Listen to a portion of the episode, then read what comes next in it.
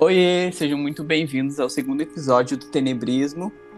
Hoje estou aqui com o André, novamente. Olá, tudo bom? E hoje a gente vai falar sobre seita, sobre cultos, sobre covens, é, tudo esse, essas definições de grupos de sejam eles religiosos, enfim, a gente liga muito o conceito de seita com o conceito religioso, mas é, esse esse conceito, na verdade, é muito mais complexo, né? Então, pode ser uma, uma ideologia não religiosa, alguma, algum tipo de ideologia filosófica, enfim. E a gente vai falar sobre esses conceitos de seitas em filmes. Então, eu separei dois filmes aqui que tem esse conceito de seitas envolvidas no roteiro, no, na narrativa. O André também separou dois aqui. E é muito legal porque são filmes bastante distintos entre si, entre esses conceitos. Então a gente vai poder a gente vai abordar bastante coisa. E para começar, é, eu queria primeiro fazer esse, essa definição para a gente entender os tipos de, de conceitos que a gente vai falar aqui. Primeiro a gente tem a seita, né? Que num, numa definição assim bem de dicionário mesmo, é um conceito utilizado para para grupos que professam doutrina, ideologia, sistema filosófico, religioso ou político. Então, como a gente disse, é, apesar de a gente é, a relacionar muito seita com uma questão mais religiosa, porque quando a gente vê nos os casos reais, né, essas seitas é, é, tem muito documentário. Eu gosto muito desses documentários de, que tem sobre seitas. A maioria deles são voltados para uma, uma questão mais religiosa um que eu assisti, assim, que para mim até hoje acho que é o melhor que eu já vi, é aquele Wild Wild Country da Netflix, já viu? Não, eu lembro de ter visto só o trailer. Então, eu vi, eu não vi quando saiu, eu vi um tempo depois. Nossa, e é muito bom. É uma minissérie da Netflix e fala sobre era esse esse grupo, né, essa seita que eles seguiam. Agora eu não vou lembrar o nome do líder, mas ele era da Índia. Eles vieram para os Estados Unidos, para ali no interior dos Estados Unidos, num, num dos estados ali bem no meio, e numa cidade pequena, assim. Então era só uma cidade que não estava acostumada com aquele movimentação de pessoas.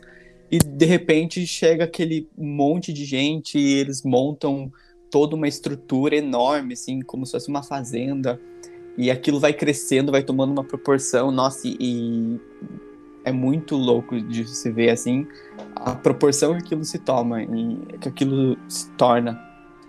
A gente fica sempre pensando, ai, como que uma pessoa acaba parando numa seita, né? Tipo, é muito difícil às vezes você conseguir entender como uma pessoa, porque a gente vê nesses documentários, principalmente, que não são pessoas assim é, sem estudo, que a gente, geralmente a gente quer associar alguma coisa assim de uma pessoa que não tem muita não tem muito estudo não tem muita é, bagagem assim enfim um, um, preconceito que as pessoas fazem.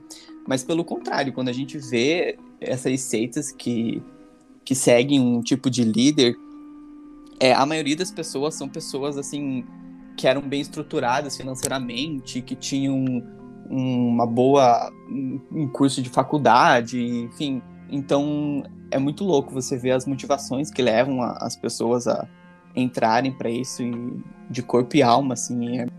é muito interessante mesmo, porque tipo, são pessoas como eu e você, né? Aí Sim. essas pessoas líderes dessas seitas apenas sabem onde cutucar, sabe? Dentro uhum. da pessoa para poder fazer ela se juntar. É muito doido mesmo.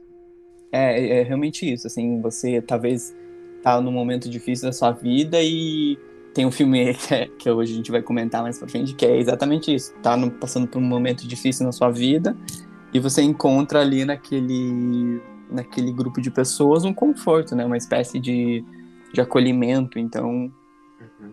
é muito louco você pensar nisso. Aí também a gente tem os cultos. Esse, ó, o culto já é mais uma, um conceito de grupo, assim, mas mais um, uma prática religiosa, né? A gente conhece a palavra culto, né? Para quem conhece mais essas práticas religiosas.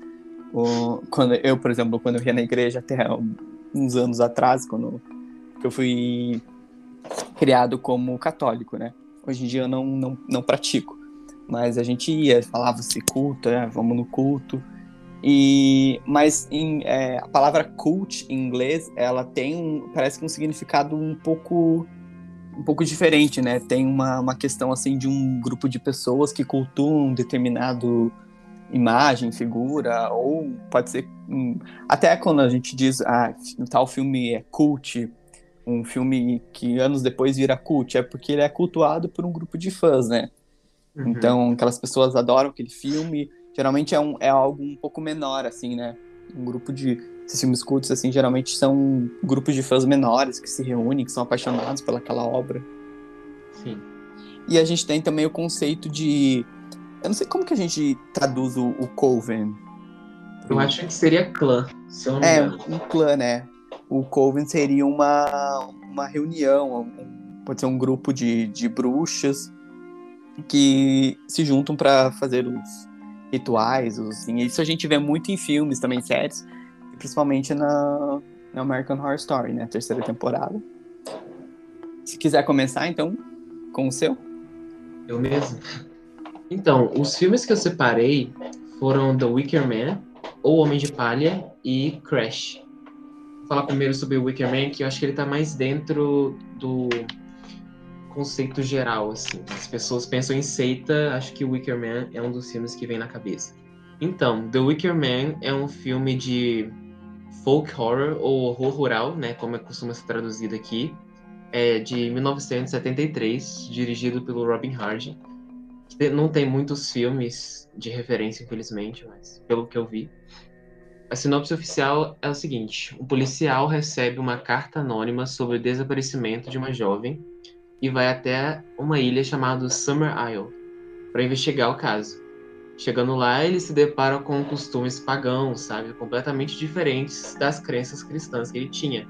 Mas disposto a resolver o enigma do desaparecimento dessa jovem, ele se vê envolvido numa espiral de intrigas, de, de horror, de eroticismo, é muita confusão eu assisto filme. Tem umas cenas que, tipo, eu ainda tenho que ver esse filme de novo para poder entender direito, sabe? Porque são bem complexas. O interessante é que existe uma motivação, né, por trás desses horrores, desses sacrifícios.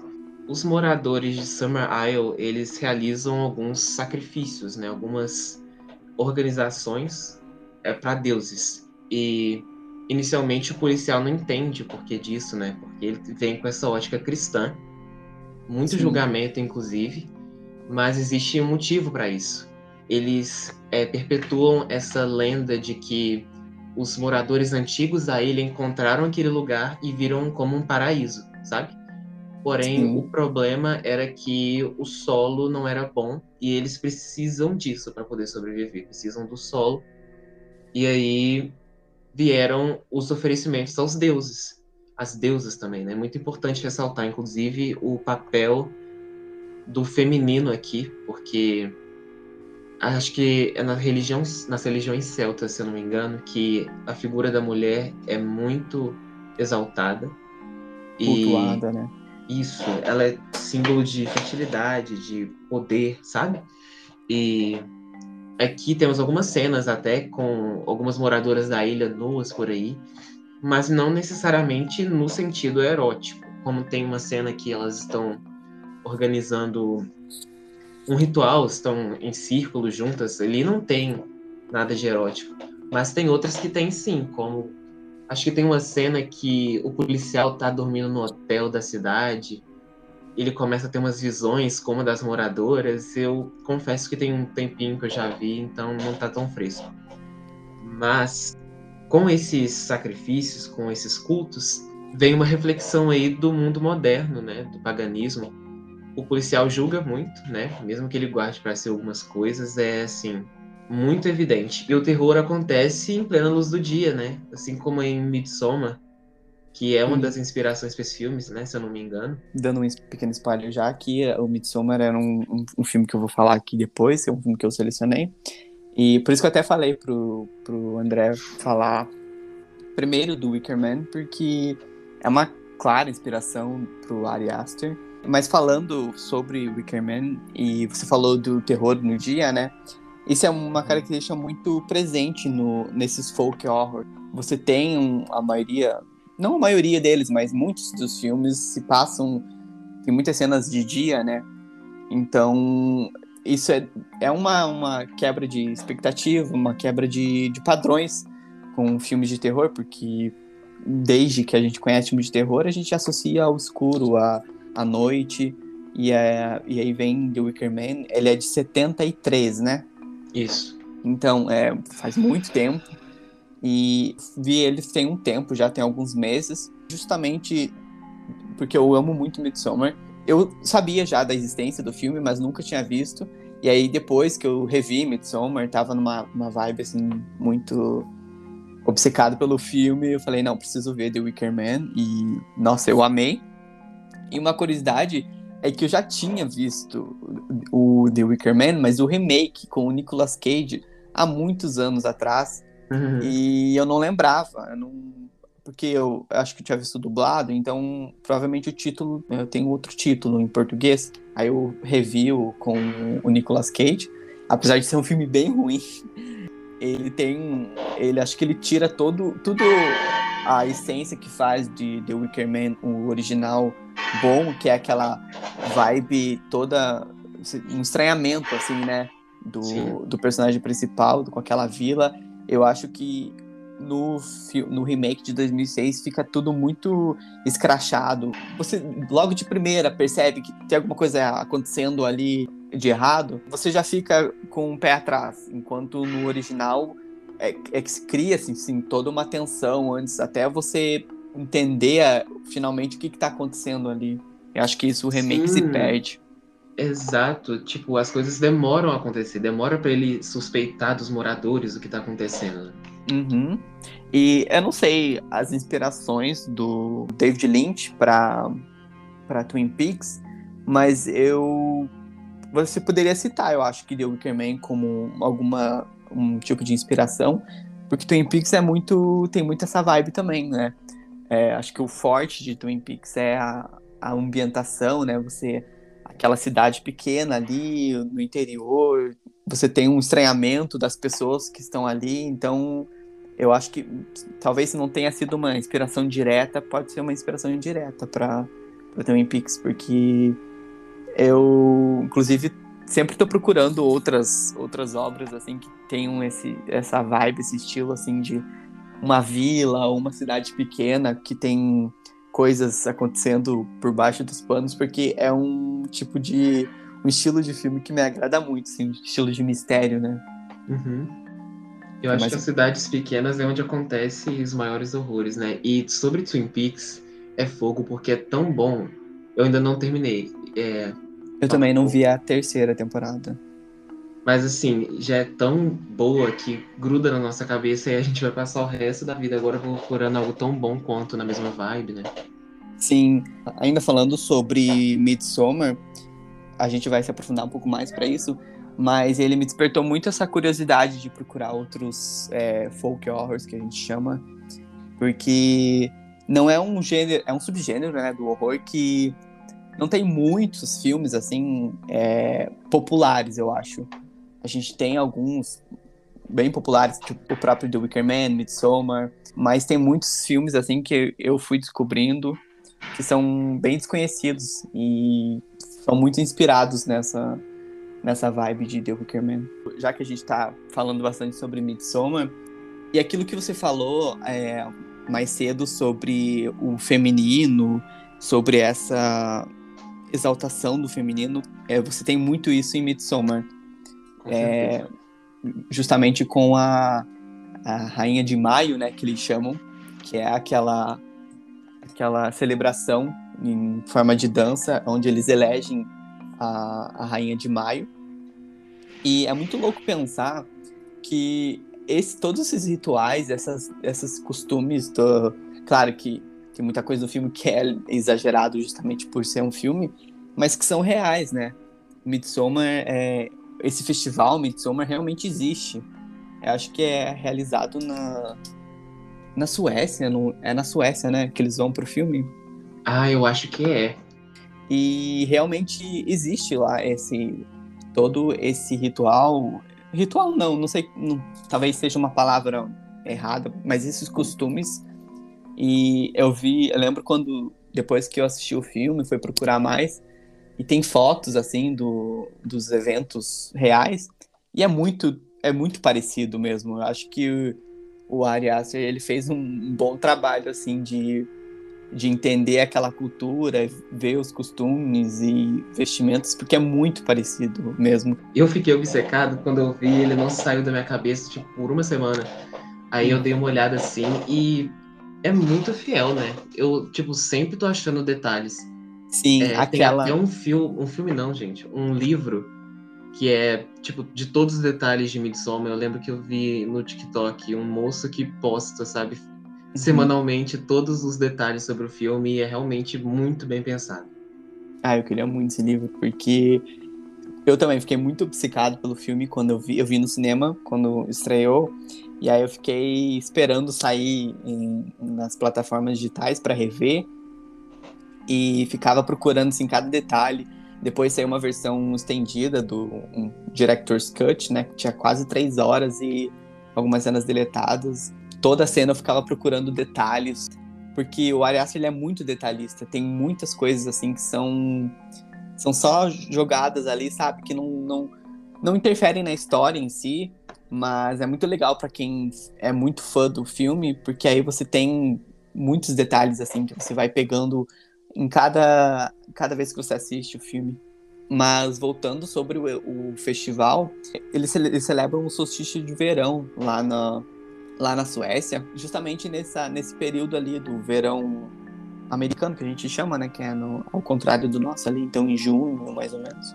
Mas eles fazem todas essas danças, celebrações. Claro que hoje em dia são poucas, não são tantas pessoas que ainda fazem essas, essas celebrações, mas ainda existe lá na, na Suécia.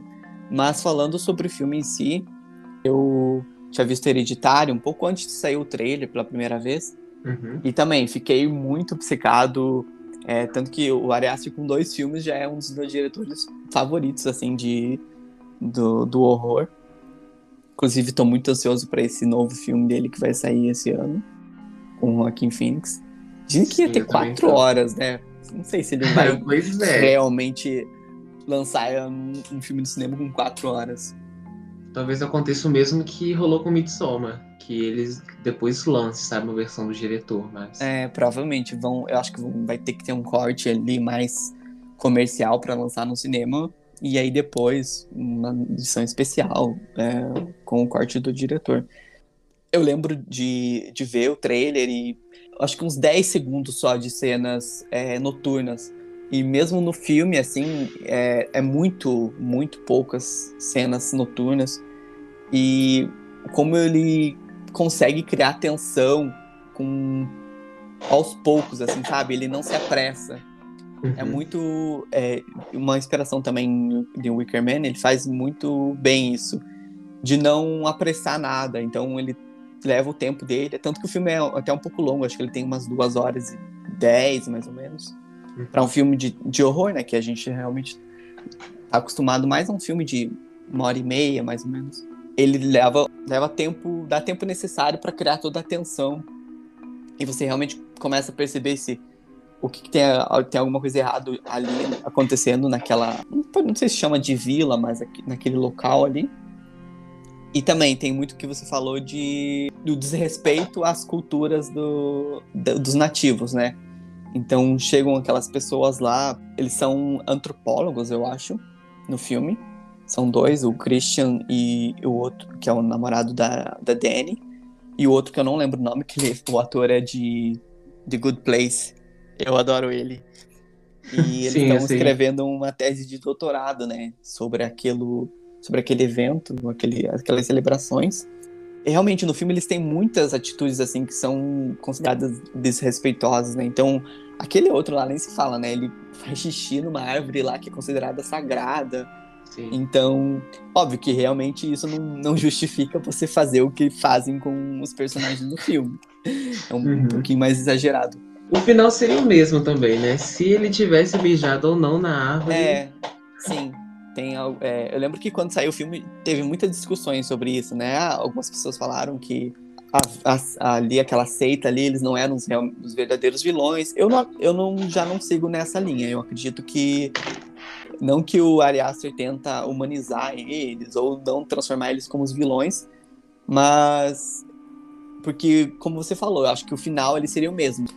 Aquele que do grupo faz parte do grupo de amigos deles que convidam eles para ir no, passar aquele final de semana no, na Suécia acho que desde o início ele já tinha aquele plano de utilizar os amigos como sacrifício, mas ao longo do filme eles têm atitudes assim que são consideradas deploráveis, então você hum, meio que simpatiza com os habitantes ali da, daquela, daquela região. Sim. E é muito legal, porque tem, como eu falei, o Ari Aster, ele é muito detalhista, então você vê nas paredes, assim, tem pinturas, assim, que se você, quando você assiste pela uma segunda vez, tem, são praticamente spoilers do que vai acontecer. A própria cena inicial, onde tem aquele mural com todo o desenho, é praticamente todo o resumo do filme, assim. E uhum. depois que, obviamente, quando você assiste de primeira, você não, não, não entende nada. Mas depois, quando você vai vendo uma segunda vez, você fica. Cara, isso é muito foda. Eu comecei a ver filmes de terror e horror, falei com você até no, no episódio anterior, tem pouco tempo, né? Um pouco antes da pandemia. E Midsommar e Hereditário foram os, tipo, que realmente mudaram a minha vida, que eu fiquei uma semana traumatizado, que eu não conseguia andar em corredor escuro, que o, o gore não sai da minha cabeça, né? Em Midsommar tem aquela cena dos idosos se jogando do penhasco e aquilo ali ficou na minha mente por um bom tempo, mas tipo, depois que passou, esse susto, eu, eu quero ver de novo, quero mostrar para as outras pessoas. Eu acho que é um exemplo ótimo de horror. É um filme que é muito divisivo, né? Eu acho que Sim. na internet tem uma discussão muito forte de gente que ama, gente que odeia, mas eu amo com toda certeza. Quando eu tava pensando em Hereditário, eu comecei a lembrar também, porque Hereditário já faz algum tempo que eu vi, mas que realmente também tem um, um, um aspecto de, de, de seita, né? Tem a, uhum. a, a, avó, da, a mãe da personagem da Toni Collette.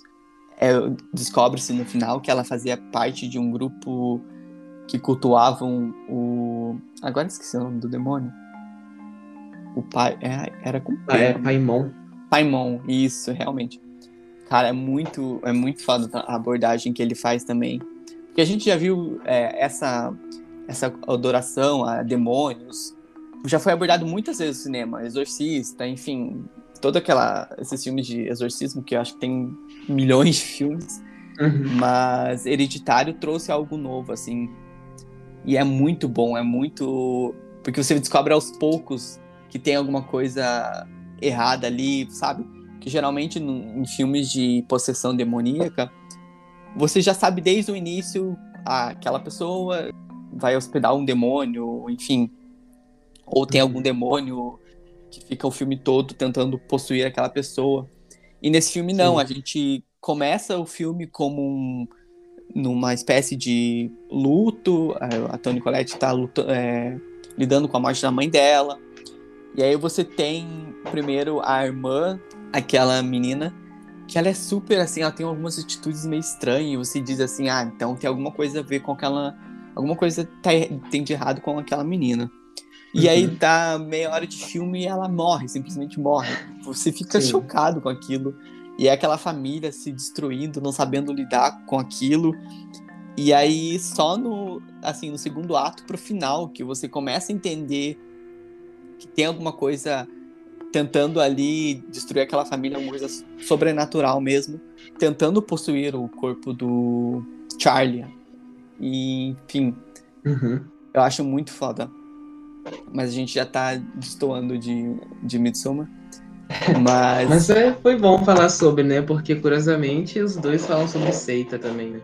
É, é um... Os filmes do Ari no caso. É um, um tema que ele gosta de falar. Vamos ver se no próximo vai ter alguma coisa sobre. Sim. Mudando um pouco de direção, é, eu separei Crash, de 1996.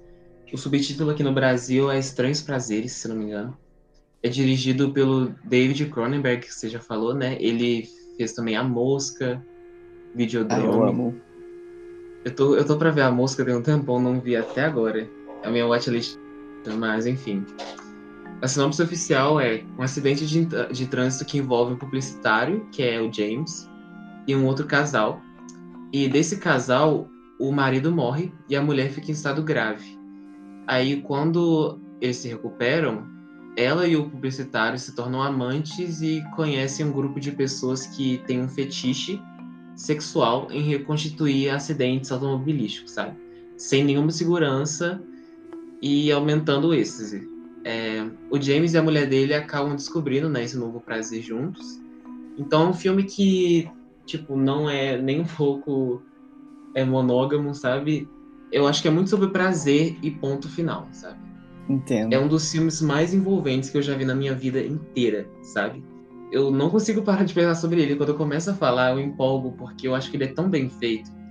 E é uma ideia tão diferente, né? Um grupo de pessoas que sente prazer em andar correndo na estrada, em acidentes, em machucados de acidentes, né?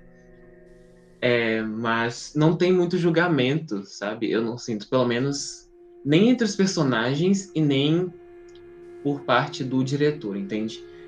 O, tipo, soltando um spoiler aqui, mas o filme, ele não termina com uma lição de moral ou nenhuma esperança de mudança de cenário, sabe? Por mais que seja extremamente perigoso e a gente vê personagens desse filme morrendo por causa desse prazer, o, o final do filme é tipo, o casal principal, ele sofre um acidente de carro e o cara vai atrás dela, da mulher dele, e pergunta se ela tá bem. E quando ela fala que sim, eles começam a fazer sexo, sabe? Em do dia, no meio do acidente. E a câmera só vai se afastando. É uma ótima indicação se você quer ver um filme de suspense. Sai um pouco da caixinha, sabe? Eu, eu acho que um filme foi tão bem feito que eu de verdade consegui entender as motivações, sabe? Porque se você sofre um acidente de carro, você perdeu o medo da morte, e aí você consegue enxergar um prazer nisso, sabe? Eles se entregaram. Eu acho bem hum. interessante esse, esse ímpeto, né? Então, um eu dos nunca... auges. Não, pode falar.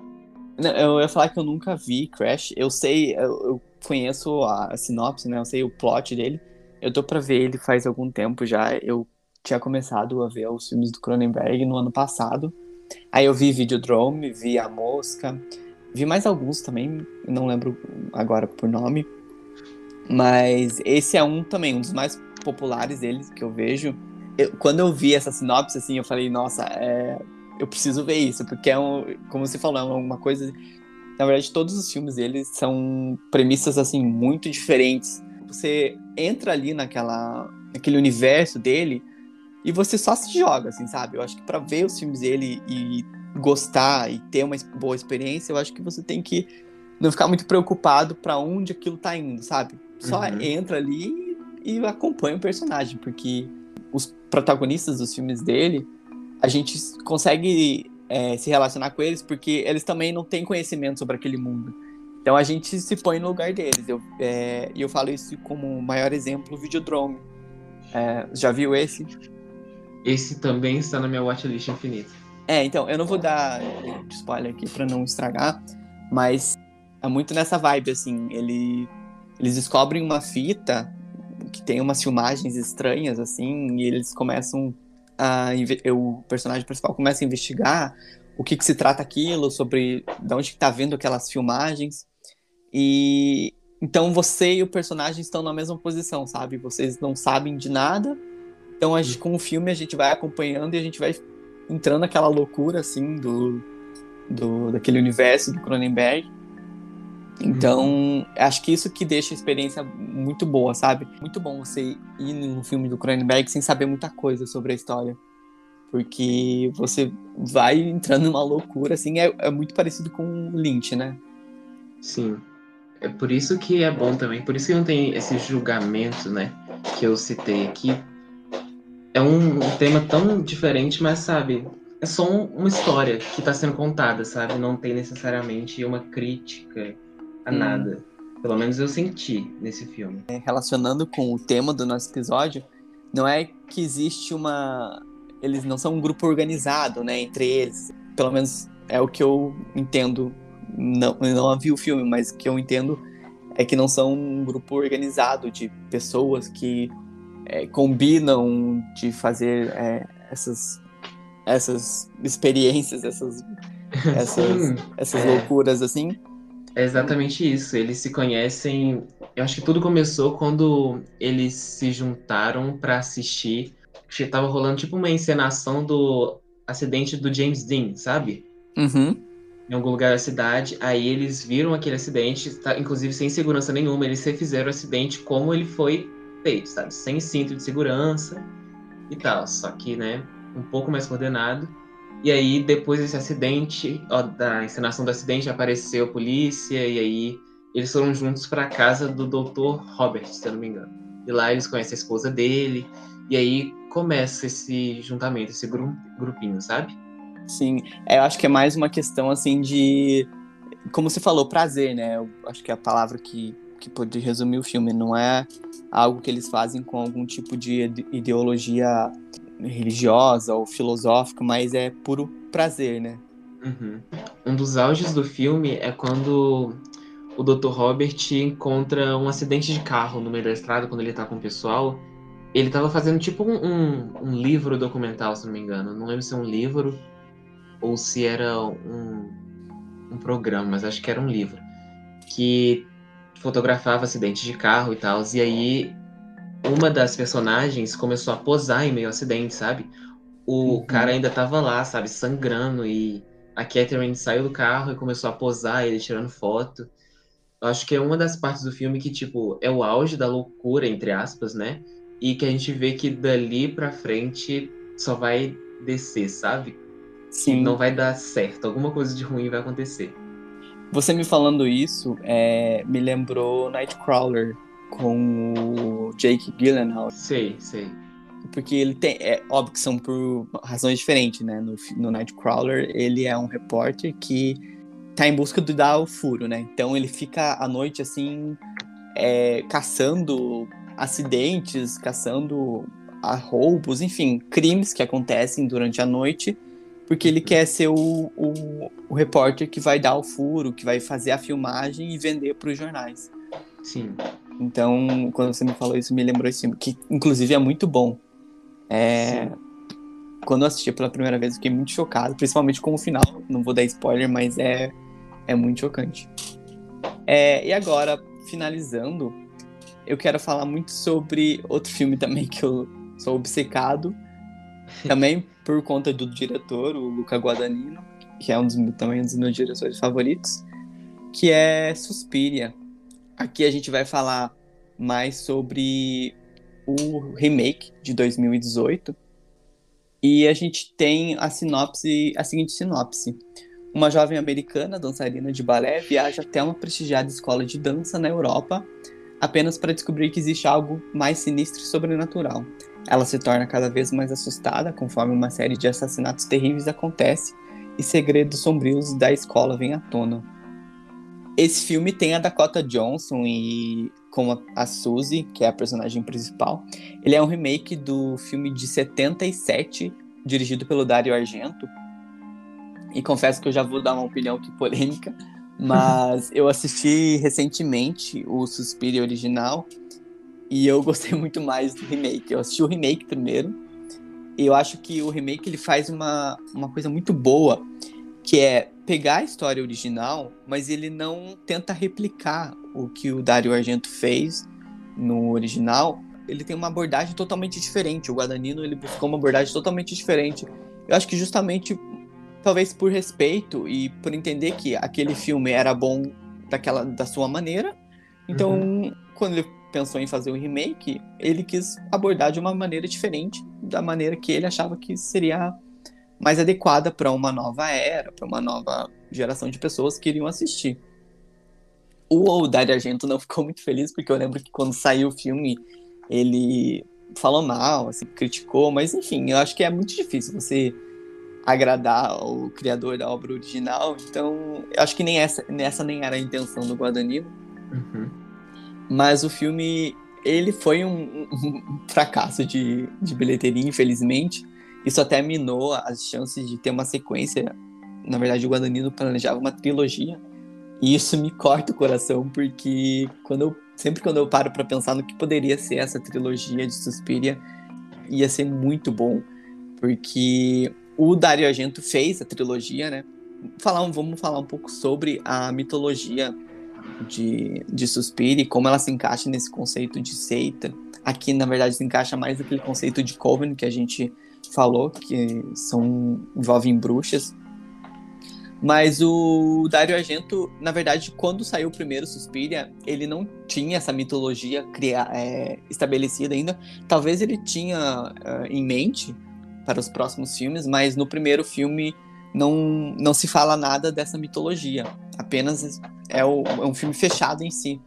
Mas e aí, alguns anos depois, ele veio com o Inferno, que é a sequência de Suspira, Suspiria. E aí, no filme Inferno, eles criaram toda essa mitologia, que é a mitologia das três mães. Então, a gente tem a, a mãe Suspiriorum, que seria do filme Suspiria. No Inferno, a gente tem a mãe Tenebrarum, que poderia ser uma homenagem do Tenebrismo, mas não é. E no último filme, que é a Mãe das Lágrimas, é a Mãe Lacrimarum. Esse filme é simplesmente desprezível. Não é nem ruim, é desprezível. é... Esse eu não vi ainda, eu só assisti Inferno.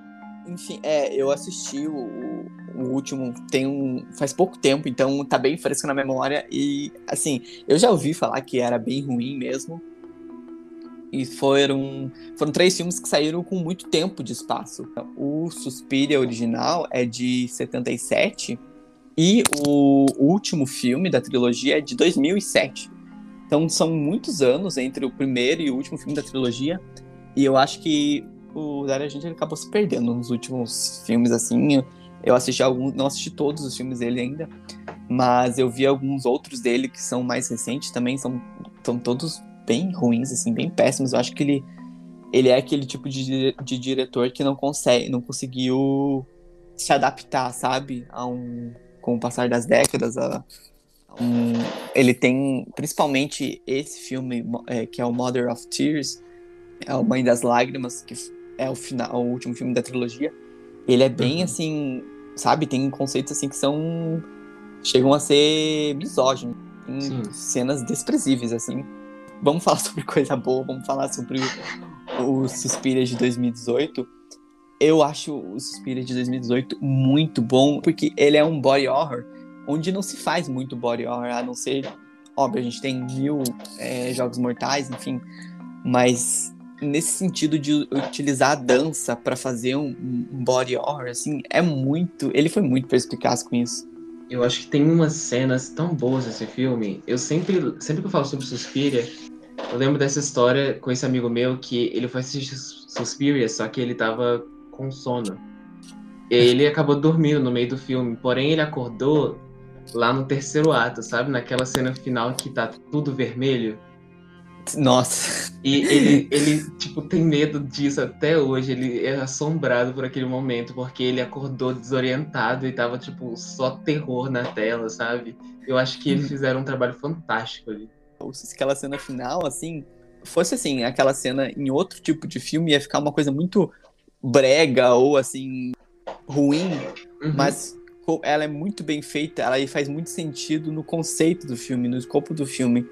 Então, realmente, quando chega aquela cena final, assim, onde tá, fica a câmera vermelha e a sangue jogando pra, jogando pra todo lado, Sim. é muito, é muito foda. Em Suspire, a gente tem esse estranhamento no começo. A gente acompanha a Suzy naquela escola de dança, mas ao contrário dos outros que a gente falou, ele não perde muito tempo em não não que não que os outros filmes perdem tempo, mas é uma construção diferente aqui. Já logo de cara descobre que as professoras, aquelas aquelas mulheres envolvidas ali na escola, elas praticam bruxaria, né? Então elas têm fazem as magias delas e aquela cena onde a Olga tenta sair daquele, daquela escola e tem toda aquela cena dela. Aquela foi uma das cenas mais perturbadoras, assim, que eu vi nos últimos anos. E é muito explícito, assim, sabe? Enquanto a Suzy tá dançando, a Olga vai se contorcendo todo. Então é muito, é muito angustiante. Com certeza, é uma das cenas mais intensas que eu já vi.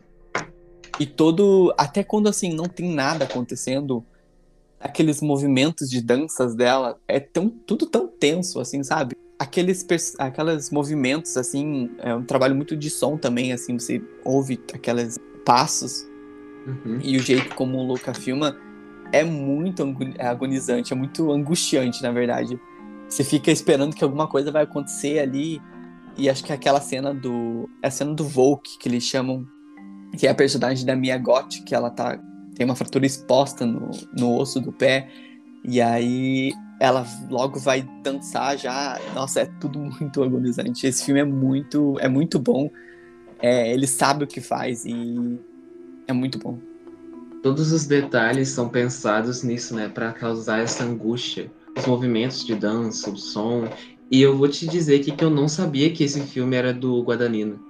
Não, Sabe? Eu sério? nunca ia imaginar. Eu, tipo, eu, porque eu lembro de Call Me By Your Name, né? Então é uhum. muito chocante pensar que esse filme também é dele. Ele é muito versátil, assim, no sentido que ele.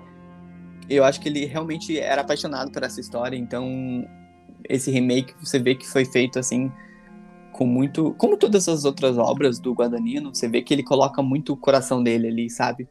Uhum. Então você sente que é um filme que ele fez por amor, assim.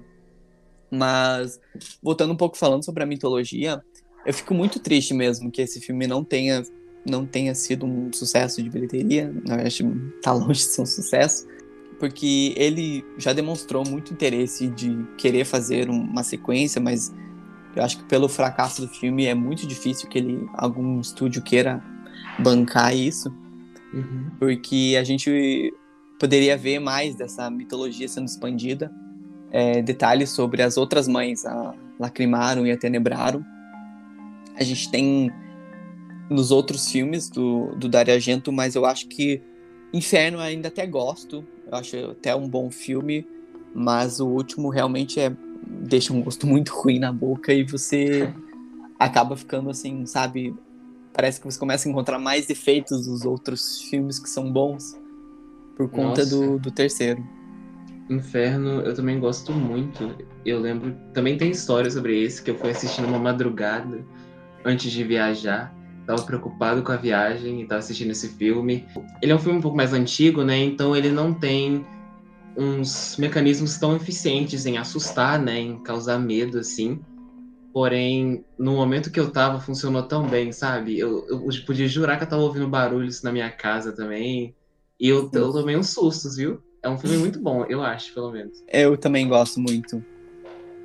A gente já falou sobre esses, é, esses nossos dois filmes aqui, mas eu queria também deixar algumas, algumas recomendações. Assim que são filmes assim, por exemplo, eu queria recomendar muito o Bebê de Rosemary, mas falar sobre ele e tentar encaixar em seita é meio que um, um pequeno spoiler, né? Porque o legal do filme é que você não entende o que está acontecendo com aquela personagem e você sabe que tem alguma coisa errada e quando você descobre no fim, já dando spoiler, que tem uma seita um, dentro do prédio onde ela mora e que o próprio marido dela faz parte para que o bebê dela seja um, uma reencarnação de. É um filho, na verdade, do, do próprio Lúcifer. Você fica muito chocado e fica sem reação com a própria personagem, assim.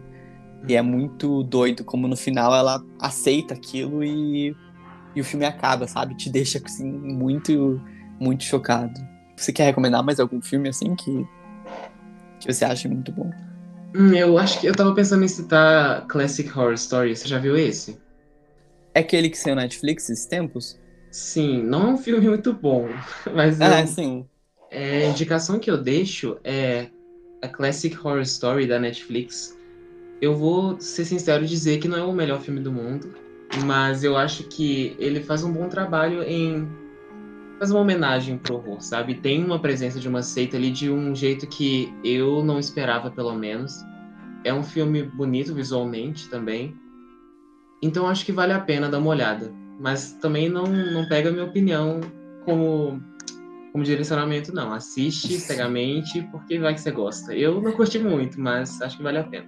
Também tenho a mesma opinião. Eu não, não, acho, não acho um filme bom. Não, assim, não acho ruim Eu acho que vale a experiência, sabe? Aquele filme que você assiste uma vez, assim, só. Sim, zero graus. É muito bom. Durante o filme você acaba se divertindo com algumas cenas e, como você falou, algumas homenagens. Mas é aquele filme que pra você assistir uma vez, assim, só. Mas eu ainda acho que, que vale a pena a recomendação. Falou bastante sobre, sobre esse conceito, sobre essas seitas. E foi muito bom. Eu vou. Eu já coloquei aqui Crash na minha watchlist. Eu pretendo ver ele ainda essa semana. Porque realmente eu gosto muito dos filmes do Cronenberg e agora com você falando, eu fiquei mais, mais pilhado ainda para ver. Certeza que você vai gostar. Ah, eu acho que sim. É... Eu não lembro de ter visto algum filme dele que eu não gostei. Uhum. Mas, quer falar mais alguma coisa? Não, de novo, só agradecer, né, por me receber novamente, né? Sempre muito bom. O André agora é convidado fixo do, do Tenebrismo, então toda semana a gente vai estar aqui, segunda-feira, às 7 horas, com um novo episódio. Sim. E é isso, gente. Obrigado por vir até o fim. E nos vemos próxima segunda. Tchau.